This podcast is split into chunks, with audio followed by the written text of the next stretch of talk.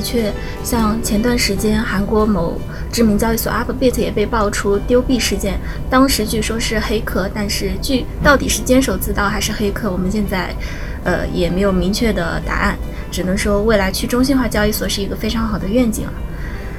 那么说完这些交交易所的事情，呃，关于公链，我相信大家也有比较感兴趣的。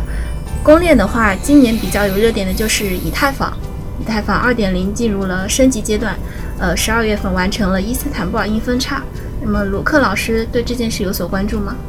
其实以太坊我是主要的以太坊投资者，对于以太坊，呃，其实，在二零一七年以太坊出现过暴涨，而二零一七年年底到二零一七年二一八年，对吧？二零一七年整个一年就涨了很多，然后二零一八年的一月份又涨，最高达到了这个，就是将近是。一千多美元，一千四百多美元，好像是这样，就是人民币要一万多了。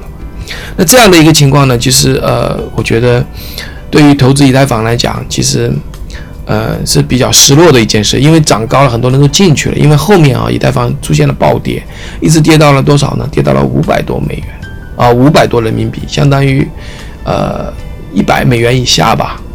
呃，现在的价格一百四十几美元，相当于说大部分的人亏大了。啊，跟前面我说的一千四百美元到一一百美元左右，或者一百美元过一点点，那这样的一个投资回报是很糟糕的。这两年，但以太坊比比特币好在哪里呢？以太坊本身它是开发团队是非常团结的啊，就是说他们一直在做真正的事情啊，就是说你刚才讲了伊斯坦布尔升级对吧？它是扩容啊或者什么的，还有它的客户端测试也在这个月是吧？嗯，然后呢，这个还有很多。这个客户端的这个审计是吧？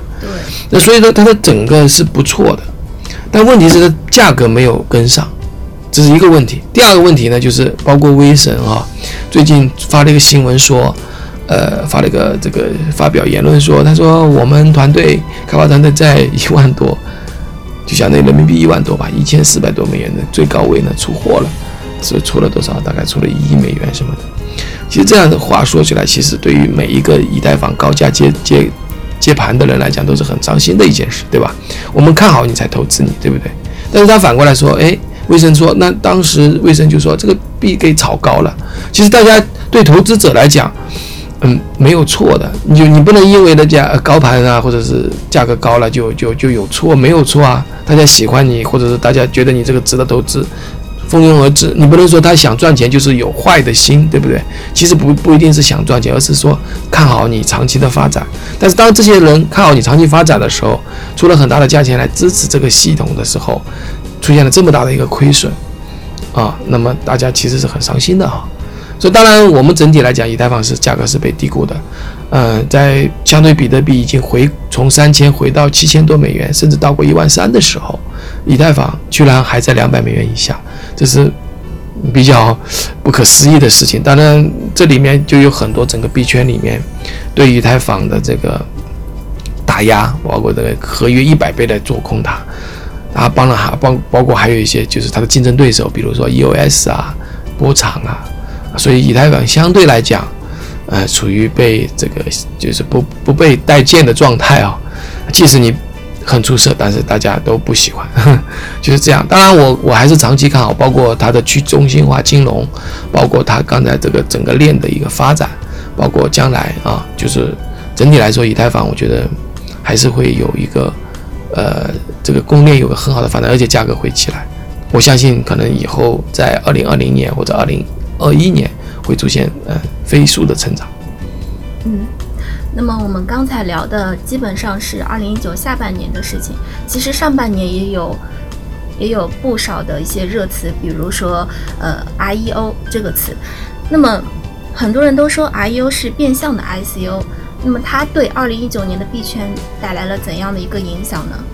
其实不对的，I C O 和 I E O 是有本质的区别的，因为 I C O 第一个我们知道是呃政府被禁止的啊，呃它本身。就是一个我们叫英文叫做 in initial 呃 coin offering，就是说一个项目方，然后把这个币发出去募资嘛。然后呢，有私下的募资，有公开的募资。一般 I E O 是指呃 I C O 指公开的募资，但是这个 I C O 是它是没有什么量的啊限制的。你像那个最大的 Banko，它好像在一天之内就募了几个亿了啊、将近啊，是一个亿还是美元啊？我说的是，就很厉害。当然有很多募资成功的，其实以太坊也是靠募资做的嘛。那么其他很多的项目都是靠募资做的。那比如说这个 EOS 也是嘛，对吧？那 I 呃 ICO 呢被政府打压之后，就是业界就出现另外你刚才说的 IEO 的现象。IEO 呢就是很多币呢 ICO 之后它不上交易所，啊不上交易所呢，很多投资者就很失望啊，因为交易所是增加流动性的，不上交易所，那你除非提供一个实体的应用场景，或者是让能够让它能够把自己的投资能够流转，价值能够流转。那有的通过这个 OTC 啊，或者是别的途径比较有限，只有通过交易所才能够啊飞速的流转。那么 IEO 这个一就是指交易所，如果交易所来发的话，就是就是交易所是成为了一个主体，项目是一个附附附带的。那么也就是说，IEO 呢实际上变成新的一个募资的一个方式啊。那么一个项目肯定要募资嘛，你不募资怎么做呢？对不对？通常我们看到上半年的 IEO 的很多项目都是暴涨的。几倍啊，两倍啊，三倍，但是这个暴涨是建立在项目方能够出这笔钱，而不是说项目方去募资啊。一般方讲，IEO 很少就是赚钱的，而只是说让大家知道你们一人拿一点，然后呢都涨一点，然后形成好的一个市场，然后他再去通过二级市场再赚一点钱，再募一点钱，是这样一个模式。这个模式呢，呃，我觉得也没什么不好，因为他给投资者有信心，表示这个币可以在交易所交易，对不对？但问题是 IEO。主要是以币安为首的，呃，这个大的大的一些机构在做这个事儿，小的机构即使 IEO 也没有用，因为它的用户特别少。那第二个问题就是涉及到呃监管的问题，就是说，因为通常 IEO 这个 O 这个 IEO 啊，这个 offering 啊，就是是公众发售嘛。如果这个就像股票一样，它的上下波动的话，要证明这一个币不是股票，对吧？因为因为现在有一种叫 STO，它也是一个币。但是如果它是证券型的话，那你应该通过证监证证监会是吧？那你直接在交易所发，而且不通过证监会的话，它就有一个问题。这也就是说，今年包括我们政府也发了一些类似的一些警告吧，就说 IEO 其实也不是是变相的 I O，或者说不是法律所容忍的。当然，美国是为首的，是直接用法律手段去打压，所以以。像币安这些呃发 IEO 为主的为其名其其就是业界比较响的这些公司或者是交易所，都受到美国的这个呃顶关注了哈。就说你这样做是不是违反了美国的证券证券法律？所以币安呢就推出就撤出美国嘛，对吧？他怕被这个监管机构打住，他就撤出美国，然后再回到美国建立一个美国的币安。那这样的话去符合美国的法律的这样的一个交易所。嗯，呃，非常感谢卢克老师的分享。通过这两期节目，我们能够发现，二零一九年的确币圈发生了很多大事件。那么新的一年有什么事情，我们可以期待一下。好，本期节目就到这里，谢谢大家的收听。啊，谢谢听众朋友。